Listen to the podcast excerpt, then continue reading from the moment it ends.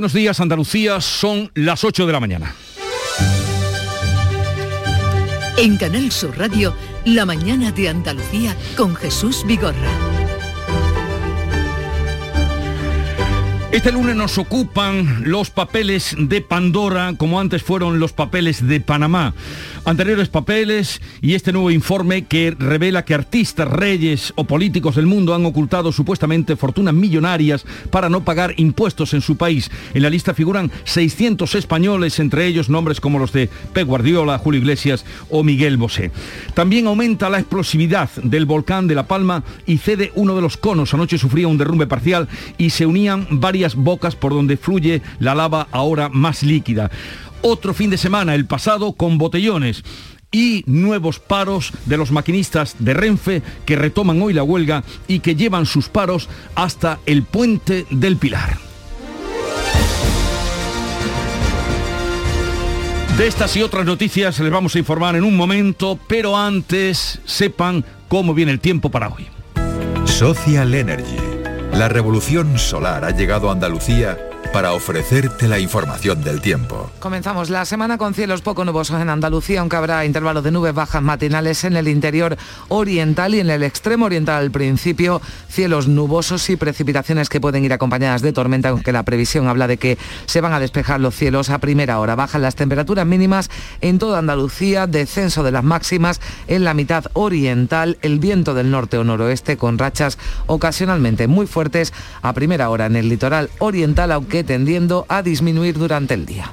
En este mes de octubre, únete a Social Energy y di no a la subida de la luz. Ahorra hasta un 70% en tu factura con nuestras soluciones fotovoltaicas y aprovecha las subvenciones de Andalucía. Pide cita al 955-441-111 o en socialenergy.es. Solo primeras marcas y hasta 25 años de garantía. La revolución solar es Social Energy. Y ahora la situación del tráfico. Vitaldent te ofrece la información del tráfico. En Clínicas Vitaldent queremos verte sonreír. Conectamos con la Dirección General de Tráfico, desde donde nos informa Rosa María Salcedo. Buenos días. Muy buenos días. Arranca esta jornada de lunes en las carreteras de Andalucía y lo hace ya con complicaciones en Sevilla por varios accidentes de acceso a la capital hispalense por la A4 a su paso por Torrepalma y también en esta misma vía en Carmona otra colisión. Al margen de estos alcances, retenciones también en Málaga, en la A7, en el Rincón de la Victoria en sentido Marbella y también en Huelva complicada la 497 en Aljaraque en sentido a la capital, a Huelva. En el resto de carreteras de la comunidad hasta ahora se circula con total normalidad, con tráfico fluido y cómodo y sin más incidencias ni tampoco retenciones. Eso sí, como siempre, desde la Dirección General de Tráfico les pedimos mucha precaución al volante. Hola, soy Nuria Fergo y todos los días me levanto con una sonrisa. Haz tú lo mismo y vuelve a sonreír. Este mes en Vitaldent te ofrecen un 20% de descuento en tu tratamiento de implantología. Llama al 900-101-001 y pide tu cita gratis. En Vitaldent quieren verte sonreír. En Canal Sur Radio, la mañana de Andalucía con Jesús Vigorra. Noticias.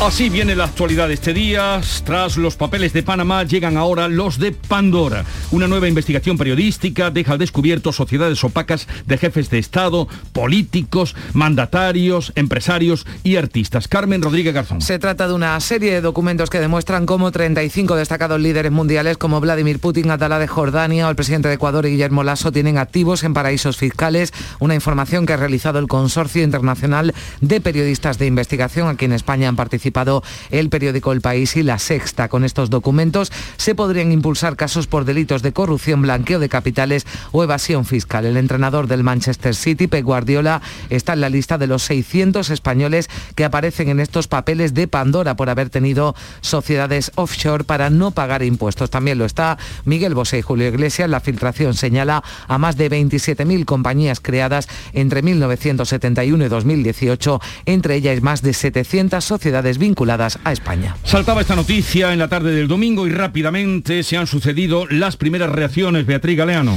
La agencia tributaria de hecho ya ha anunciado que va a investigar las responsabilidades fiscales y penales de estos papeles de Pandora. Hacienda subraya que lo hace, al igual que lo hiciera ya con los llamados papeles de Panamá hace cinco años y como hace siempre asegura que obtiene indicios de supuestas actividades opacas o defraudatorias. Según la agencia tributaria, España es uno de los países punteros en la lucha internacional contra el fraude fiscal, la evasión tributaria y la deslocalización de beneficios. Entre 2018 y 2020, Hacienda ha realizado más de 2.000 inspecciones a personas que poseen grandes patrimonios. También la Unidad de Inteligencia Financiera de México ha dicho ya que está investigando a las personalidades vinculadas con los papeles de Pandora. Reacciones también ya de algunos de los señalados por estos papeles de Pandora. Por ejemplo, el presidente de Chile, Sebastián Piñera, que ha negado haber evadido impuestos, o los abogados de Corina, que han desvinculado a su cliente de un supuesto entramado financiero para que el rey Juan Carlos recibiera fondos eh, del Fondo de Inversiones Hispano-Saudí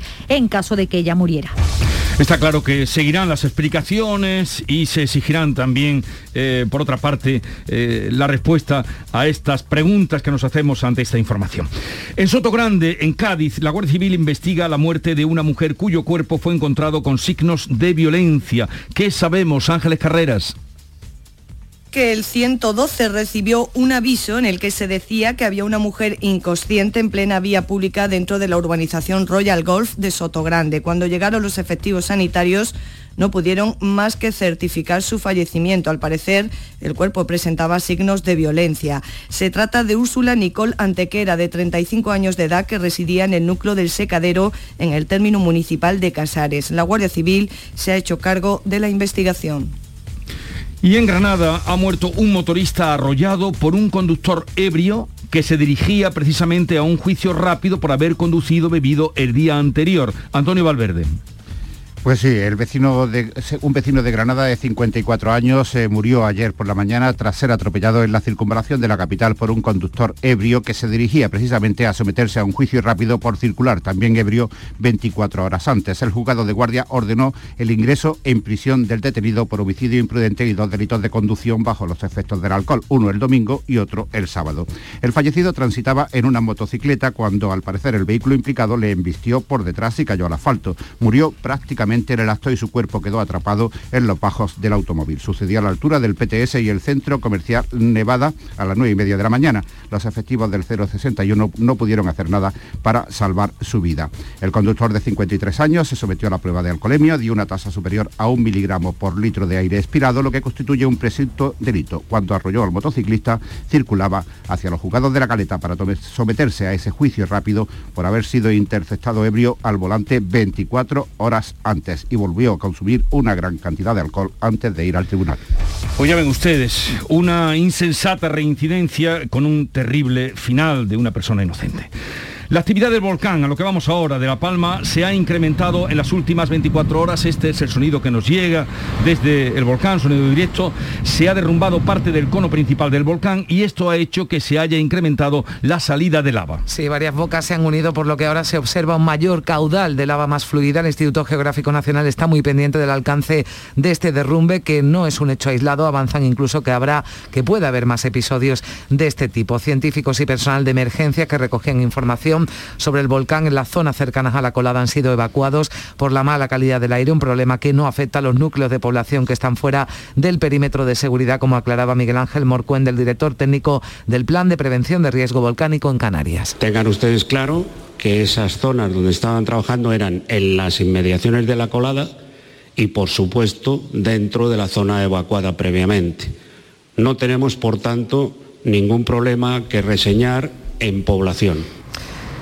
El presidente del Gobierno, Pedro Sánchez, se volvió a desplazar este domingo a La Palma y ha anunciado que mañana martes se va a aprobar en el Consejo de Ministros un paquete de ayudas de 200 millones de euros para la isla por los daños del volcán de Cumbre Vieja. Lo que sí que deben saber los palmeros y palmeras es que con independencia de cuándo acabe la erupción del volcán, el Gobierno de España, todas las administraciones vamos a estar para abordar la tarea enorme de reconstruir La Palma y de ofrecer un horizonte de prosperidad, de progreso y de tranquilidad a los palmeros y palmeras. Hay previsión de lluvias hoy en la isla, un problema más porque la ceniza mojada se solidifica y va a complicar las labores de limpieza. Y vamos a saludar ahora a un vulcanólogo que tal vez ustedes hayan visto por redes sociales porque se ha prodigado mucho en su afán de hacernos comprender lo que allí estaba pasando. Buenas tardes.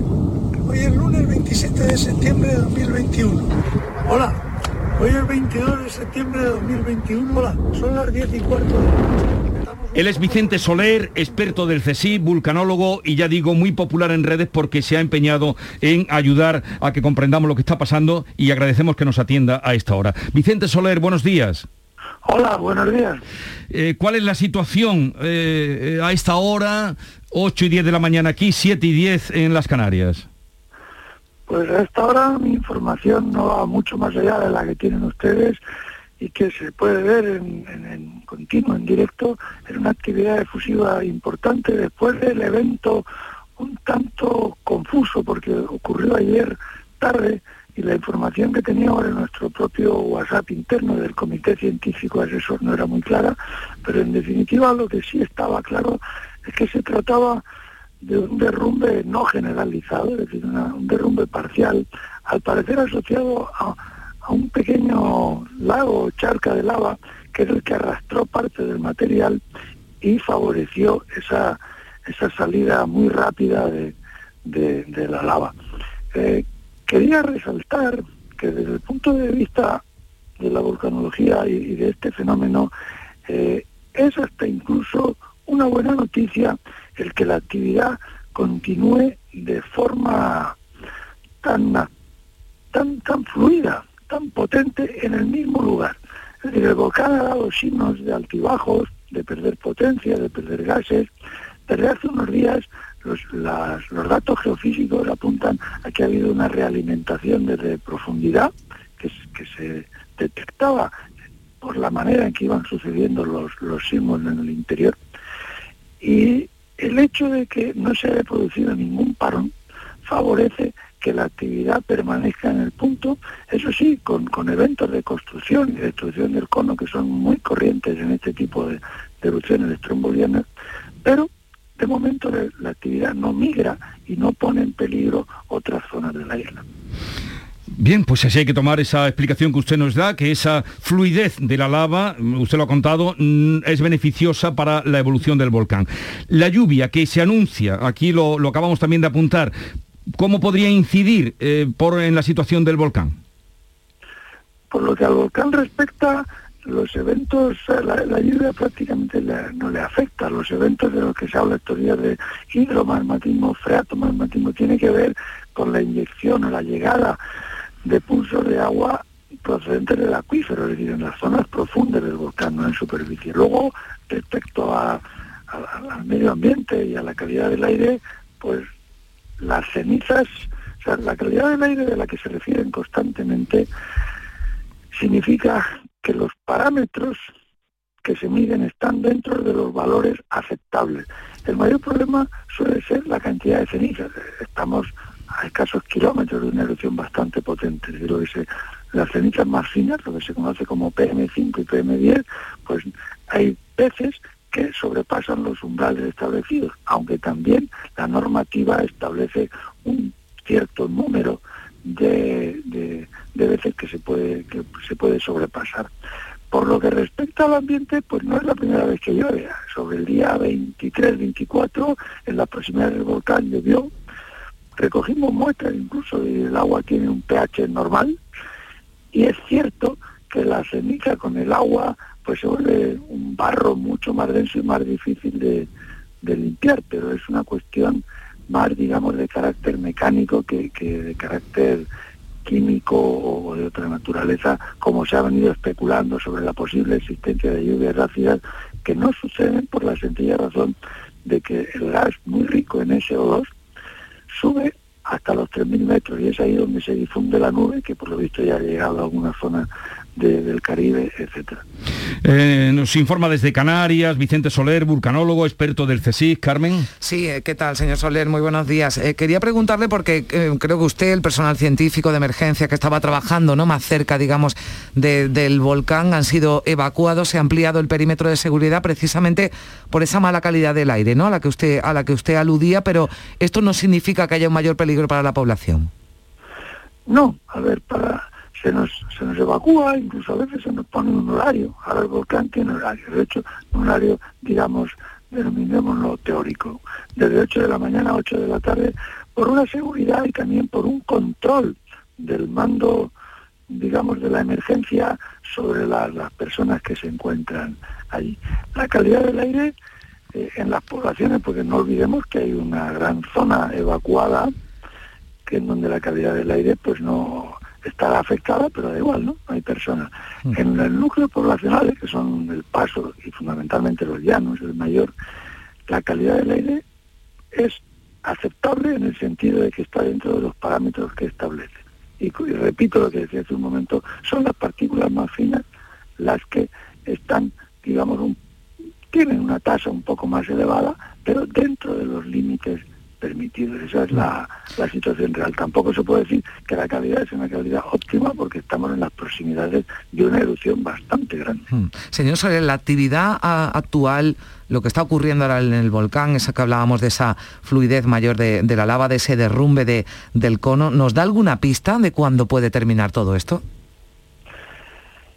La actividad actual es el reflejo de la alimentación, que parece ser que todavía le queda, y la única pista real, porque inicialmente en los primeros días había una fuerte, un incremento de la deformación, es decir, el suelo se había bombado 20 centímetros y se seguía bombando con, con la erupción en marcha. Esto ya cesó hace yo creo que más de una semana, ya no se sigue bombando, es decir, lo que el volcán alimenta desde profundidad no es capaz de deformar el suelo, sino que se, se evacúa en la erupción y son el, análisis de los gases emitidos, de la cantidad de gases emitidos, esto lo hace un volcán, de CO2, de alguna manera es proporcional al volumen de magma puesto en juego y que alimenta la erupción. Y al parecer no hay una estimación todavía, un cálculo de estimación completado, pero todavía eh, el volumen es grande. Tengas en cuenta, como curiosidad, que solo el 10% del magma responsable de la erupción llega a la superficie, el 90% permanece en el interior porque este 10% es la diferencia de densidad entre el magma y la roca, vamos, el magma caliente y la roca fría, para entendernos. Eh, Vicente Soler, vulcanólogo, experto del CSI, gracias por atendernos y también por eh, la didáctica que usted está haciendo para que comprendamos lo que pasa en el volcán de La Palma. Un saludo desde Andalucía y buenos días. Gracias a ustedes. Buenos días. Adiós. Aún hablamos de las consecuencias de las lluvias en la provincia de Huelva. El Ayuntamiento de Lepe abre hoy una oficina técnica para tramitar las ayudas de los afectados por el temporal del pasado 23 de septiembre, que no fueron pocos. Huelva, Sebastián Forero. Hola Jesús, buenos días. Por dará cobertura a 700 familias danificadas con sus casas afectadas. 1.500 vehículos sufrieron aquel día graves daños solo en este municipio. La oficina contará, según la corporación, con personal administrativo, asesores jurídicos y arquitectos técnicos. El objetivo es agilizar los trámites para acceder a las ayudas. Así lo ha adelantado Canal Sur Radio su teniente alcalde Jesús Toronjo. Nuestra idea es que todas esas reclamaciones que tenemos, eh, facilitarle a nuestros vecinos toda, la, toda esa gestión para que solamente tenga que bueno, firmar y poco más para eh, desde el ayuntamiento tramitar esas ayudas.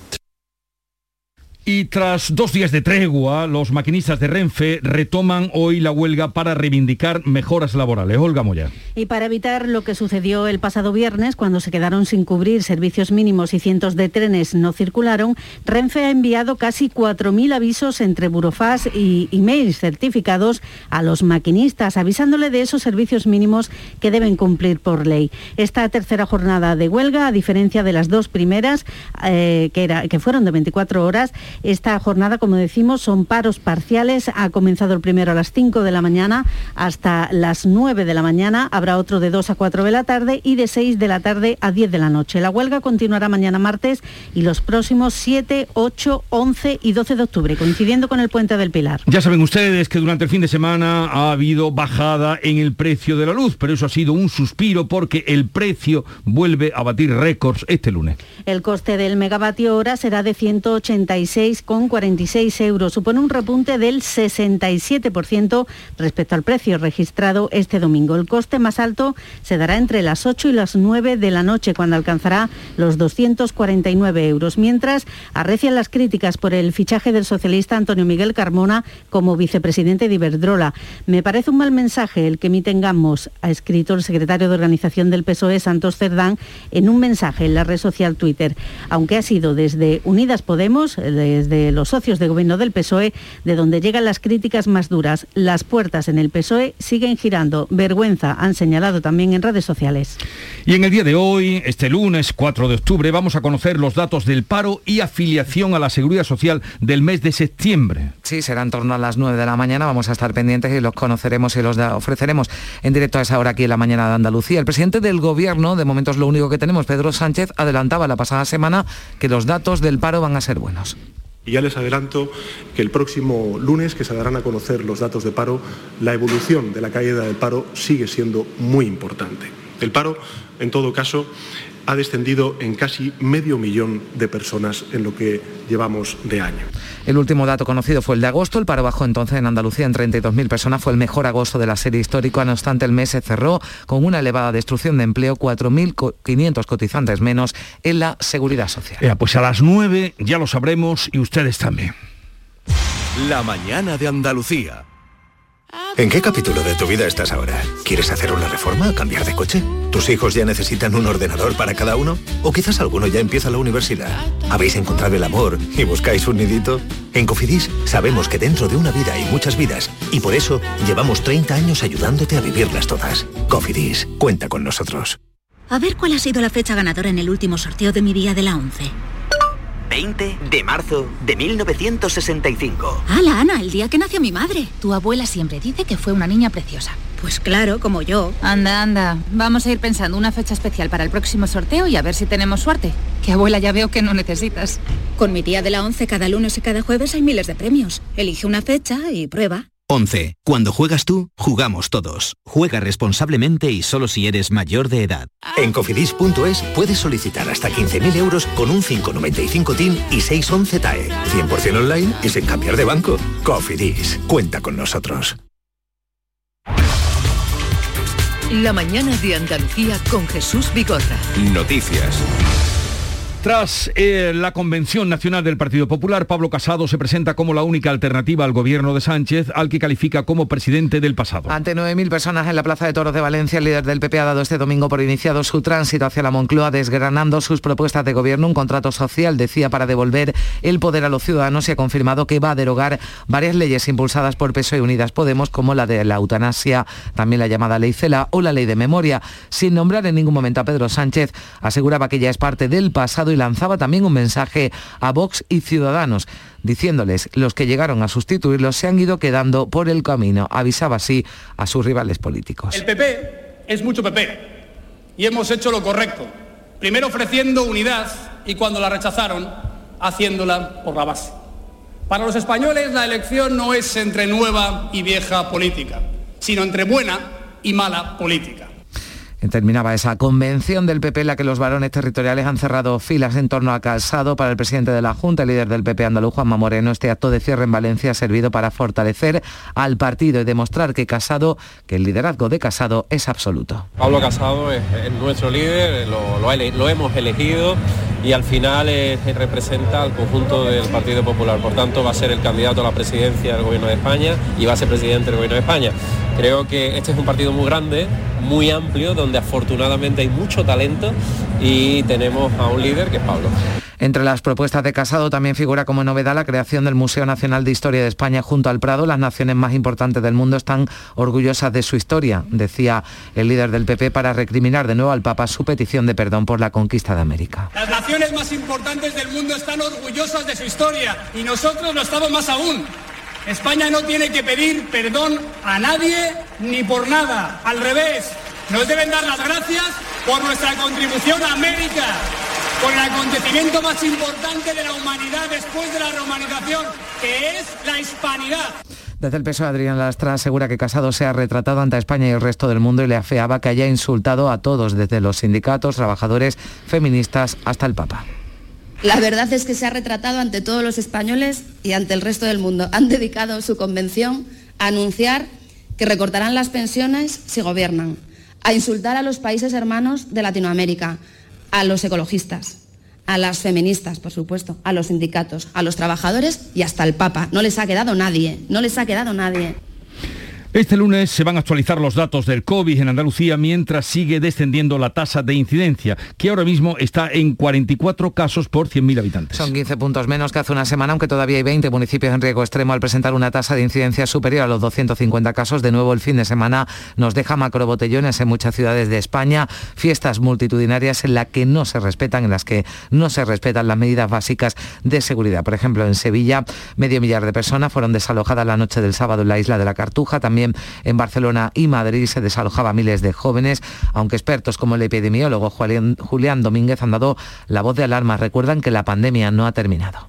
Todavía queda un porcentaje importante de personas sin vacunar y hay que mantener esas medidas preventivas individuales lo mejor que podamos. Seguir vacunando por una parte, que intentar que ese porcentaje que falta se, eh, vacune todo el mundo o si no es todo el mundo, pues el porcentaje casi, casi cercano al 100%. El 90% de la población mayor de 12 años está ya vacunada en Andalucía, pero siguen los esfuerzos por rescatar, por llegar a los no vacunados, que son en torno a 600.000. Este domingo dejaban de funcionar ya los grandes vacunódromos en Andalucía, pero siguen en marcha puntos sin cita, como la unidad móvil desplazada al Estadio de Fútbol de los Cármenes en Granada. Gente rezagailla que, que en su día no se vacunó, gente que quizás se le haya pasado, se le haya pasado el plazo y quizás otras personas que más adelante tienen la cita, pero hemos creído oportuno que, si se, todo lo que podamos adelantar y todo lo que podamos vacunar a día de hoy, pues bastante mejor.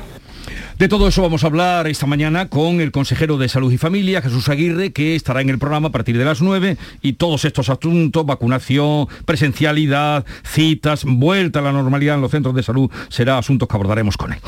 Y ahora otro tema. La exministra de Exteriores, Arancha González Laya, declara hoy como investigada en el caso de la entrada a España del líder del Frente Polisario. Brahim Gali, que llegó a la base aérea de Zaragoza el pasado mes de abril en un avión medicalizado para ser tratado de COVID en un hospital de Logroño. El jefe de gabinete de la ministra, investigado también en esta causa, dijo que recibió instrucciones de González Laya para facilitar la entrada en el país de Gali con la máxima discreción, ya que si se hacía público el viaje podría causar un perjuicio a las relaciones. Fue entonces cuando Marruecos expresó su malestar, se desató la crisis que permitió la entrada irregular de cientos de inmigrantes a la ciudad autónoma de Ceuta. Un tribunal de apelación de Cerdeña se reúne hoy para decidir sobre la petición de extradición de Carles Puigdemont a España. El presidente de Cataluña y prófugo de la justicia sigue pidiendo medidas cautelares al Tribunal General de la Unión Europea para tratar de recuperar su inmunidad parlamentaria. Pretende que la justicia europea le reconozca esa inmunidad también en territorio español y esto le permitiría regresar en cualquier caso, su abogado Gonzalo Boye considera que es mejor esperar a conocer la posición de la justicia italiana sobre la euroorden antes de presentar el escrito. Lo que se tiene que decir en primer lugar es si el procedimiento tiene alguna base porque eh, aquí, igual que en el resto de Europa, se les reconoce la inmunidad que se les está negando en, España. Entonces, estamos convencidos de que esto, eh, digamos que se va a acabar en la primera etapa, en la discusión de si este procedimiento siquiera es viable. Y se le preguntaba este domingo en Córdoba, donde acudía al acto central de la patrona de la Guardia Civil, el ministro del Interior, Fernando Grande Marlasca, dice que lo que decidan los jueces italianos será la decisión correcta. Prefería no hacer ningún tipo de especulaciones sobre este asunto. Lo importante, añadía Marlasca, es confiar en los distintos poderes, en este caso en el Poder Judicial italiano. Pues lo importante es que confiemos en los distintos poderes, en este caso en los poderes, en el Poder Judicial. El Poder Judicial italiano, que es un Poder Judicial europeo. Ahí está el entorno de la orden europea. O sea que lo que decidan los, eh, los jueces italianos será lo correcto. Que fue lo mismo que dijo el viernes la ministra de Justicia. Así pues, estamos pendientes de lo que diga un tribunal de Italia sobre el futuro de Carles Puigdemont.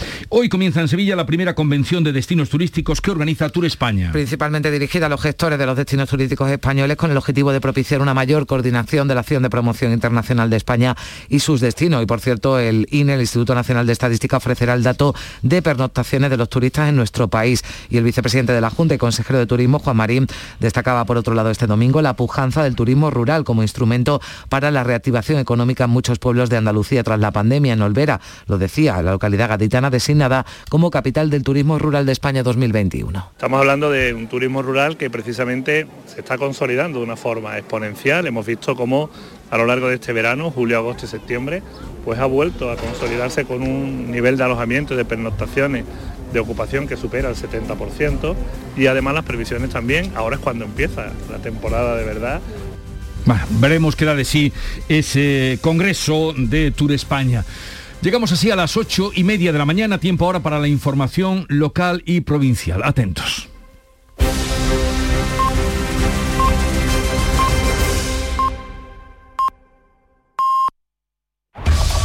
En la mañana de Andalucía de Canal Sur Radio, las noticias de Sevilla. Con Pilar González. Hola, buenos días. Está complicado hasta ahora el tráfico. Un accidente a la altura de Carmona provoca 5 kilómetros de retenciones en sentido Sevilla. También por otro accidente hay 4 kilómetros en la variante de Bellavista a la altura de Dos Hermanas. Por circulación, 7 kilómetros de retenciones en la entrada por la A49 y 2 en su continuidad por el patrocinio. Dos también en el Alamillo, dos en la autovía de Utrera, cuatro en el Centenario sentido Cádiz y uno en sentido Huelva, dos kilómetros en el nudo de la Gota de Leche sentido Ronda Urbana Norte, donde el tráfico es intenso, al igual que en la entrada a la ciudad por la avenida Juan Pablo II, Puente de las Delicias, Avenida de Andalucía y Avenida de la Palmera. Sevilla 2000, tu inmobiliaria 100% sevillana y la más recomendada de Sevilla, te ofrece la información del tiempo y te desea que tengas un buen día. Tenemos intervalos de nubes medias y alta. Por la mañana el viento del norte o noroeste tendiendo a disminuir durante el día. Las mínimas bajan. La máxima prevista es de 24 grados en Écija y en Morón y 26 en Lebrija y en Sevilla. Tenemos a esta hora 15 grados en la capital.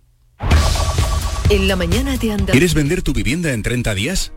Inmobiliaria Sevilla 2000, especialistas en servicios al propietario. Le regalamos valoración de su propiedad, certificado energético registrado, reportaje digital profesional con vídeo más planos y publicamos su inmueble en más de 100 portales inmobiliarios. Inmobiliaria Sevilla 2000, única inmobiliaria de Sevilla con certificado de calidad AENOR ISO 9001. Búsquenos en internet o en 955 51 33 00.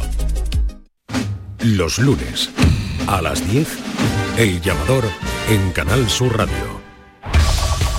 Noticia que les adelanta Canal Sur Radio. La Guardia Civil está llevando a cabo a esta hora un importante operativo contra el narcotráfico. Está registrando locales en Carmona, en Fuentes de Andalucía y también en la campana. Es la noticia que les adelanta a esta hora Canal Sur Radio. Y a las nueve y media comienza en Sevilla, en Fibes concretamente, la convención de Tour España. Unas 300 personas, autoridades en la materia de todas las administraciones, participan hasta el miércoles en ponencias, mesas redondas y entrevistas sobre los destinos turísticos del país, haciendo especial hincapié en la sostenibilidad y en la digitalización. Además, mañana arrancan otros dos congresos, el primer foro urbano de España, que traerá hasta aquí al presidente del Gobierno, y el segundo foro de gobiernos locales. Según el delegado de Turismo Antonio Muñoz, Sevilla se convierte así en referente nacional e internacional de debates tras la pandemia. Un palacio de congreso que va a acoger tres grandes eventos y que por tanto podemos decir que va a estar lleno de lunes a jueves.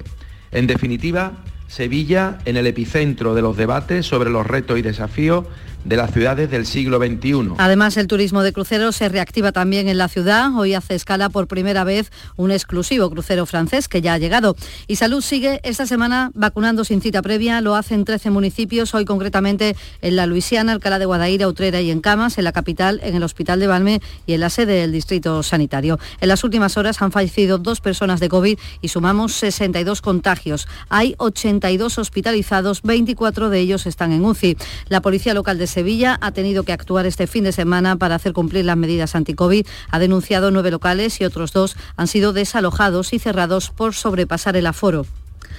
Además, unas 500 personas han sido desalojadas Fue la noche del sábado de la Cartuja. Estaban en un botellón antes de entrar en un concierto.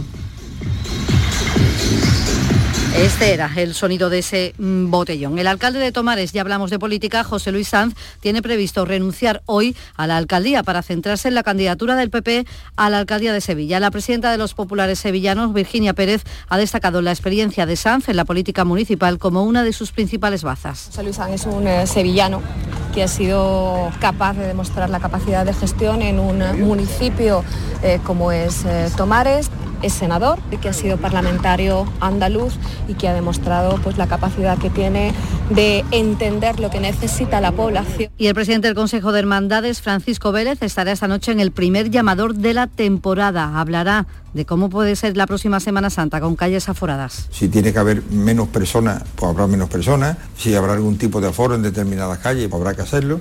Yo creo que en caso de necesidad es la única solución que tiene. Y hasta ahora tenemos 13 grados en la Puebla de los Infantes, 10 en la Roda de Andalucía, 12 grados en Saltera, 15 grados en Sevilla.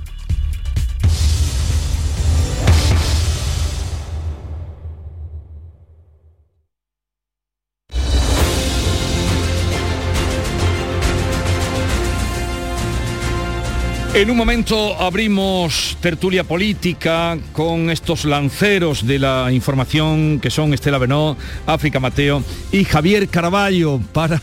¿Por qué me miras así? Porque muy bonito lo que nos has dicho, Jesús. Buenos días. Eh, Porque, porque así lo veo, así lo siento. Y yo te lo agradezco en la parte que me toca. buenos días, Estela. Buenos días, África. Buenas. Hola, buenos ¿Qué tal? días. Y Javier Caraballo. Hola. Muy buenos días, lanceros y lanceras. Y dale, será, si no, no me entretengo ya, no me detengo a, a explicar el plural que, que nos Que el engloba a todos. masculino es el no marcado, Pero, en ¿no, fin, Jesús? Esa es tu ahora te vas a enterar. Claro que sí. Con estas tres lanceras de la información. Ahora tú te vas, ahora te quedas tú en minoría. La mañana de Andalucía con Jesús Vigorra. Ven a Jaén, ven al paraíso. Descubre los paisajes de nuestros parques naturales, nuestro oleoturismo. Viaja a la historia a través de un patrimonio único del que es protagonista el mejor renacimiento. Ven a Jaén, a escaparte, a desconectar, a no parar. Diputación Provincial de Jaén. Jaén Paraíso Interior. Destino seguro.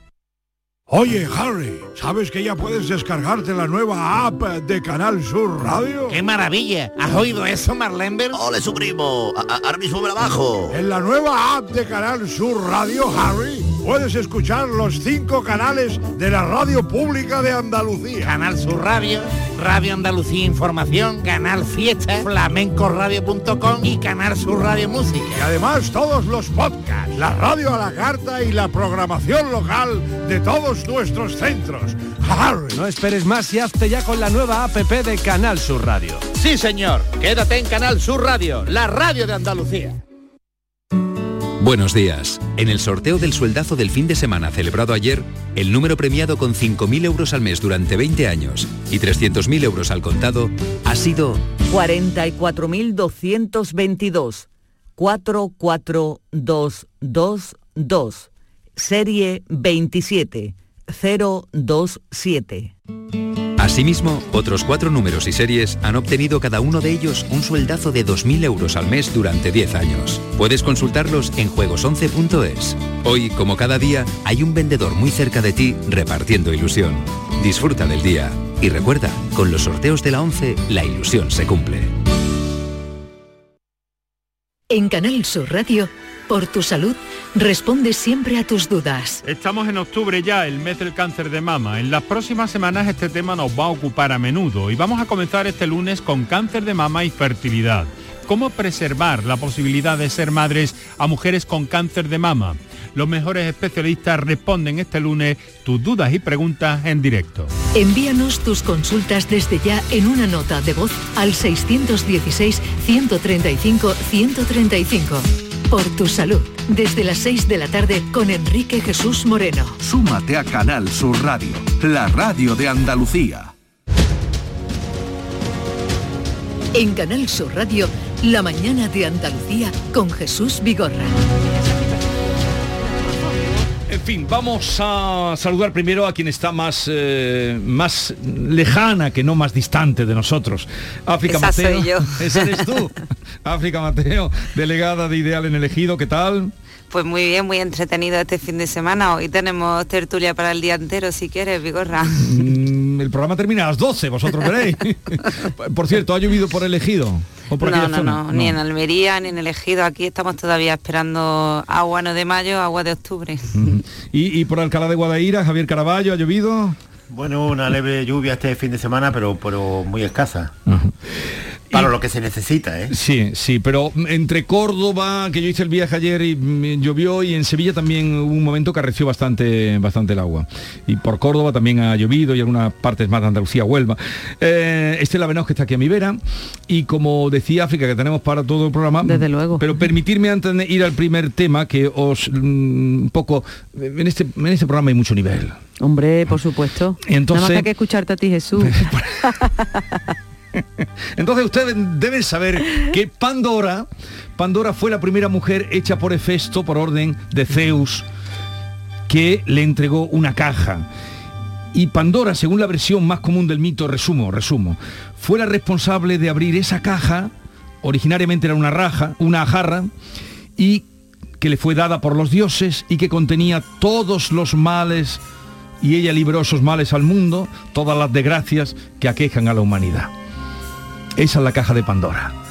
Y ahora vuelve a la actualidad, hoy leemos eh, los papeles de Pandora que han salido de la caja. Yo, yo estoy de acuerdo contigo con que son todos los males de la humanidad, porque esto tiene, yo creo, indignado a mucha gente. Es que, es que mm, mm, no hay palabra, yo creo, para explicar mm, que tú veas y leas lo que el trabajo que, por cierto, lo primero que quiero decir, el trabajo eh, estupendo y sin palabras que tengo que están haciendo los compañeros periodistas desvelando todos estos papeles, sacándolos a la luz, haciendo un trabajo de investigación que es muy duro, muy difícil y que yo aquí pues quiero elogiar porque creo que se lo debemos todo. Y los periodistas parece que en este mundo que las redes sociales lo saben todo, pues esto demuestra que el periodismo sigue siendo imprescindible para una democracia, para un país libre, para una sociedad libre. Y yo creo que lo primero es el homenaje a estos compañeros que están ahí pico y pala, que parece esto muy de relumbrón, pero se habrán hartado de trabajar.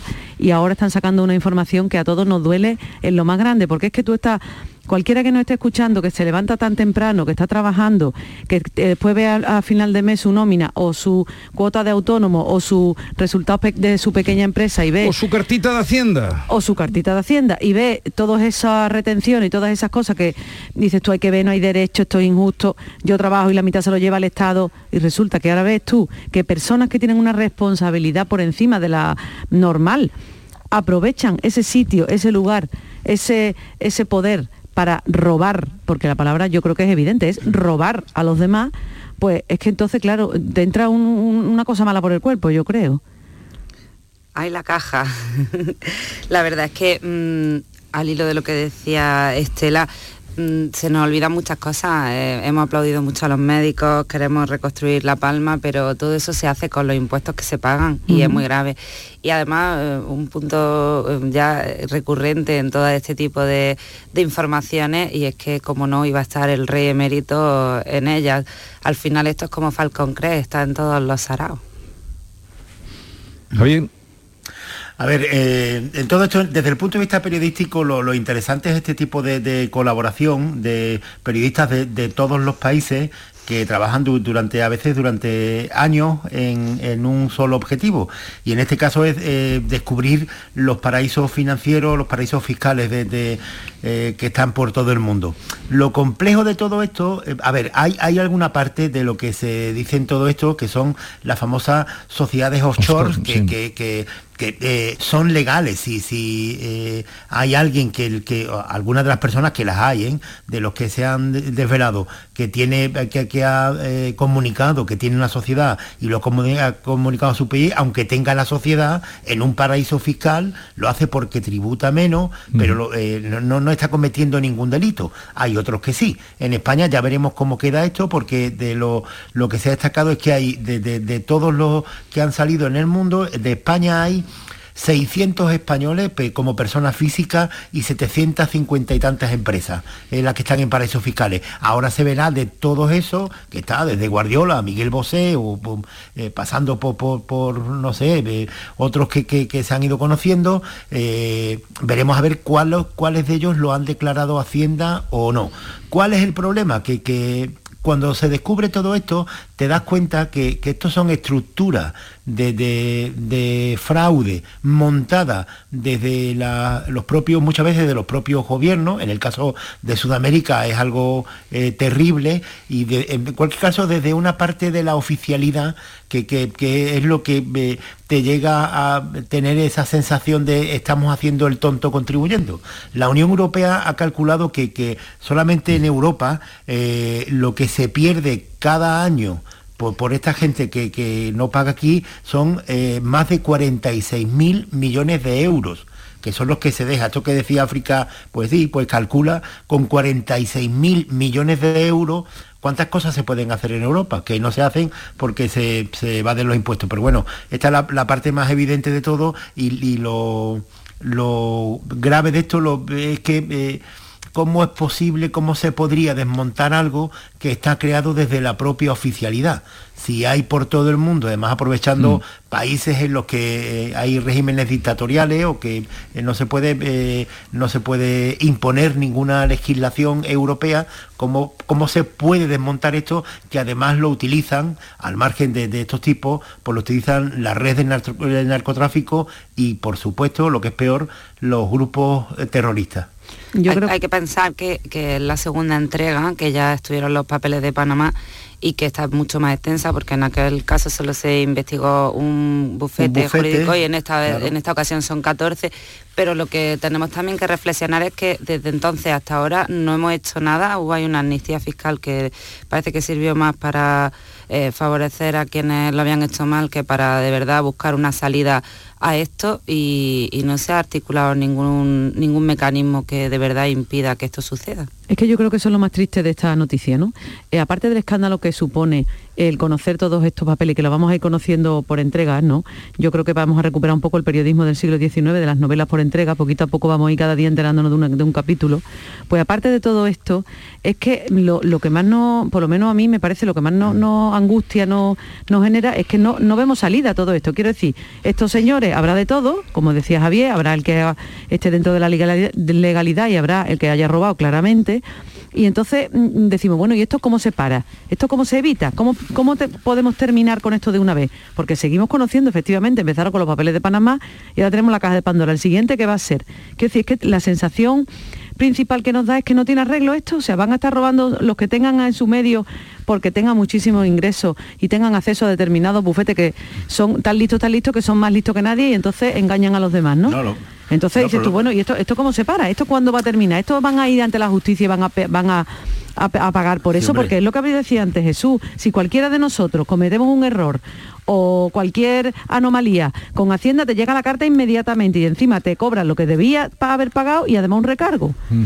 pero que estos son, son bufetes especializados eh, precisamente en esto, o sea que no, no, no es algo eh, son, bufetes internacionales de, una gran dimensión que están especializadas en, ocultar fortuna o simplemente lo que estoy diciendo antes, que, hay una forma legal de hacer todo esto, pero eh, depende. Lo, que eh, llama al desconsuelo es cuando ves la lista entera, dice, hmm. pero es que aquí está todo el mundo implicado, porque ahí no sé si son 35, 35 libres mundiales.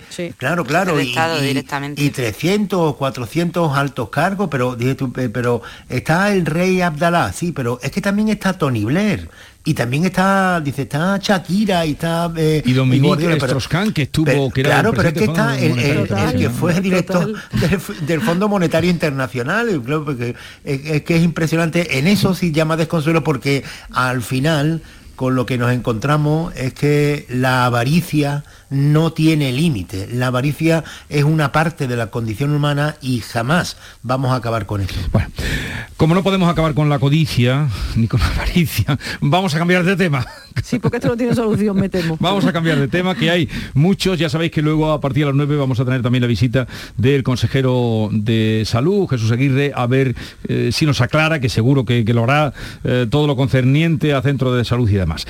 Pero no sé si queréis comentar algo del volcán dos semanas ya, que vayan las tardes de los domingos como se están poniendo, ¿eh? Yo, yo, no sé lo que pasa, las tardes de los domingos se, se recrudece o ya, yo no ya sé. eran de por sí un poco tristonas. Pero, pero se recrudece el volcán y es que es una angustia. Cada día que va pasando, en vez de ir para adelante, vamos para atrás. Yo tengo esa sensación. Había una ¿no? obra de teatro que decía los domingos matan más hombres que las bombas. Pues el volcán se ha hecho amigo de los domingos. y el domingo fue el volcán, la tarde, la tarde del domingo pasado, acordaros de Escribá y los 75 años, y esta tarde de ayer la caja de Pandora. Pero del volcán, que lleva ya dos semanas, se ha mm, comprometido el presidente del gobierno a una ayuda de más de 200 millones para los más afectados. Mm, acabo de hablar con un vulcanólogo que le llaman el Simón, que lo explica muy bien, muy didáctico, y la verdad es que ha sido bastante didáctico con lo que allí está pasando. Eh, no sé si queréis comentar algo a lo que estamos viendo ante nuestros ojos, que es el primer volcán que estamos viendo en directo y a todas las horas. Bueno, al final eh, llevamos ya, como decía, dos semanas, no hay previsión de hasta dónde pueda llegar esto, pero todo- todos los expertos, todos los vulcanólogos coinciden en que la actividad es muy intensa debajo de, la Tierra. Y no sé, igual voy a, voy a comentaros algo un poco que está fuera de lo políticamente correcto, pero eh, yo ayer, después de ver toda la noticia, de ver cómo, se, eh, cómo empeoraba la situación, me planteaba, es que al final es una población de 85.000 habitantes, la que tiene toda la isla de La Palma, es decir, eh, menor a la de un municipio como en el que yo vivo, como elegido. ¿Hasta qué punto? Porque esos 206 millones no se van a quedar en 206 millones, con eso no hay ni para empezar.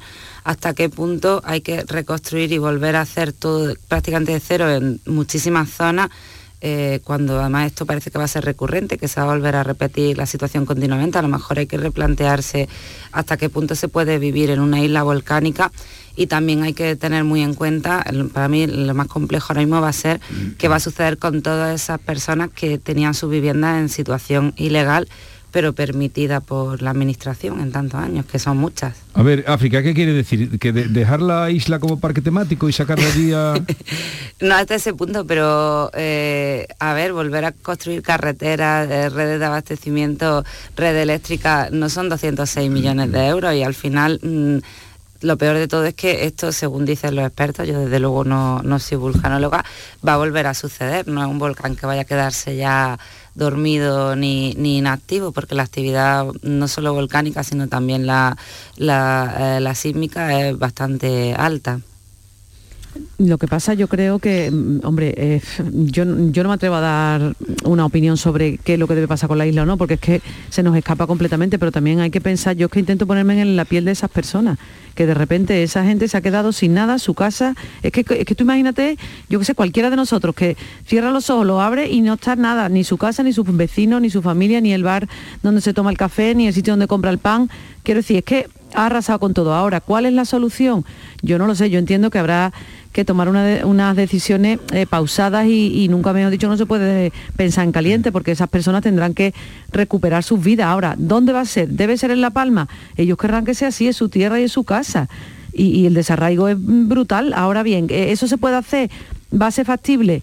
Por mucho dinero que pongamos, porque es que hay quien dice que encima de la lava ya eso se acabó, que da igual lo que el dinero que pongas, que no tiene solución la cosa. Entonces, lo que habrá que ir pensándolo con cierta pausa y con cierta calma. Lo que pasa es que de momento hay que resolverle lo inmediato a esas personas, porque es que, claro, hay mucha gente desplazada, no sabemos además para dónde va a seguir tirando el volcán, que es uno de los problemas que hay. ¿Y hasta cuándo? Exactamente, que no sabemos si se va a llevar así un mes o un año y si va a seguir abriéndose conos por un lado y por otro o ya se va a parar ahí.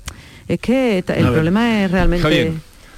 No, no, hay, hay veces eh, cuando, por ejemplo, eh, eh, llega el invierno y tal, y, ves que las autoridades dicen que no se suba a tal montaña o a cual montaña y los senderistas que se abstengan. Y sin embargo hay algunos que, que ignoran todas eh, las recomendaciones, suben la montaña, se quedan perdidos, luego hay que montar un, un dispositivo enorme de, de- rescate que muchas veces le cuesta la propia vida a quienes van a rescatar a aquellos insensatos que ignorándolo todo se han subido a la montaña. Y tú te preguntas por qué, oye, ¿y, por qué tienen que arriesgarse la vida y con tantos medios con un tipo que- que simplemente lo ha ignorado todo y ha, pues sí, porque el aspecto asistencial de- de- del Estado, la ayuda humanitaria es independiente de todo lo demás. Pues eh, es lo mismo que plantea África con el volcán. Y, y si se han planteado, alguien ha, ha construido un chalet en la ladera de un volcán que todavía estaba activo, pues ahora te ha quedado sin volcán, la respuesta africana puede ser pues que te den, eh, no puede ser, o sea que, que lo normal del Estado es esa respuesta asistencial a ello. Todo esto dentro, evidentemente, de algo que otras veces hemos dicho aquí, eh, eh, es el tratamiento de lo que está ocurriendo, que, muchas veces lo tratamos con, un exceso de morbo o con un exceso de dramatismo. Lo que está ocurriendo en las Islas Canarias es un proceso que se alarga eh, en los últimos 20 millones de años que ha ido apareciendo gracias a esa actividad eh, eh, de, volcanes en aquella zona, han aparecido algunas islas canarias que están desapareciendo y con esta erupción del volcán lo único que nos anuncian los vulcanólogos es que en el futuro habrá nuevas islas canarias, mientras que algunas van a ir desapareciendo. Entonces, si lo miramos con los ojos de, hoy en día, es distinto a si lo miramos con los ojos de la evolución del tiempo, en la que, nosotros somos seres diminuto. Y, por supuesto que aquello va a seguir allí. Por, supuesto, ya te digo que, que lo normal es que cuando ya ninguno estemos aquí haya islas Canarias nuevas que habrán surgido por la actividad sismográfica de esa zona y otras de las que conocemos, como por ejemplo Lanzarote, que fue visto en la portilla hace poco y es de las más antiguas de allí, que desaparecerán. Pero es que por supuesto que cuando se habla de personas no puede acudir al que te den, igual no me he explicado bien.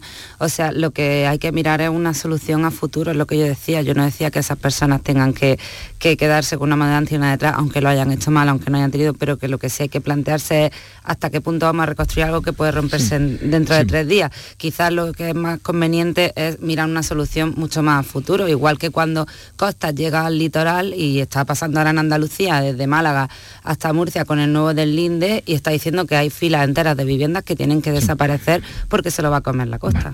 Eh, seguiremos, pero como a las nueve tenemos que hacer una parada y además eh, llega el consejero, me gustaría antes, eh, en estos cinco minutos que nos quedan, que me digáis vuestra percepción, cómo habéis vivido la gira y fin del Congreso, la Convención Nacional del PP itinerante, la Convención itinerante con final en Valencia ayer. Bueno, han, estado trabajando para la foto que tenemos hoy todos, ¿no? Eh, el objetivo de la convención era eh, fortalecer a Pablo Casado y la foto de ayer con la Plaza de Toro llena de gente, gente fuera y todo aplaudiéndole al líder. Hombre, yo creo que por una parte, evidentemente, Pablo Casado necesitaba ese refrendo eh, porque estaba viendo que su liderazgo estaba deteriorándose en el sentido que no terminaba de arrancar, no levantaba pasiones, no, no se veía como un gran líder y en lo que han intentado con esto es hacerlo así. Y yo lo que pasa es que no sé muy bien lo que, si le va a traer, si va a ser rentable o no va a ser rentable, porque parece que estamos en campaña electoral, no lo estamos todavía. No sé si todo esto ha sido además una reacción a Ayuso, Puede ser que haya sido porque están preocupados en Génova por el liderazgo, el hiperliderazgo de Ayuso y que no quieren que les vaya a, como se dice vulgarmente, a comer la tostada a Pablo Casado y entonces yo creo que quizás por ese ha sido uno de los motivos quizás más internos que externos de la convención del PP. En cualquier caso, yo creo que ha faltado para mi forma de entenderlo, quizás desde la periferia, como estamos aquí, yo creo que ha faltado un poco más de territorialidad. Lo han hecho por varias ciudades de España, que está muy bien, han recorrido, bueno, han ido a determinadas ciudades, han hablado con la gente allí y todo eso, pero ha faltado el factor territorial, yo creo, y, los líderes territoriales del PP cada vez tienen más importancia. ¿eh? Mm. Ahora vamos a seguir hablando, pero ese rápido percepción dice Estela que todo esto se ha hecho para una foto. Eh, Javier. A ver, eh, muy rápido. dos puntos de vista distintos de análisis, el, contenido y la forma. El contenido, que era las ideas, la estrategia, ahí yo no he visto demasiados avances a pesar de, esta convención larguísima y tan variada. En cuanto a, la forma, lo que eh, representa eh, era arropar a Pablo Casado y siempre, en todo momento, cuando se hacen este tipo de actos para arropar un líder, también implícitamente está mostrando un signo de debilidad. Yo creo que, eh, tanto en una cosa como en otra, la convención ha logrado resultados parciales, solo parciales.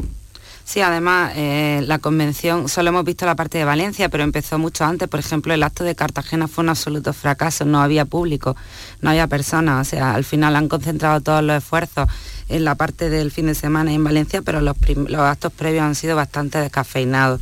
Y bueno, para mí sí que ha habido, sí que ha desarrollado un discurso al final, un discurso que se aleja del, centro, que ya sienta las bases de lo que va a ser el PP de Casado, eh, tirándole al aborto, a la eutanasia y a todo este tipo de, derechos que estaban ya más que asimilados incluso dentro del PP, que ya les costó disgusto a, más de un dirigente como a Gallardón en su día.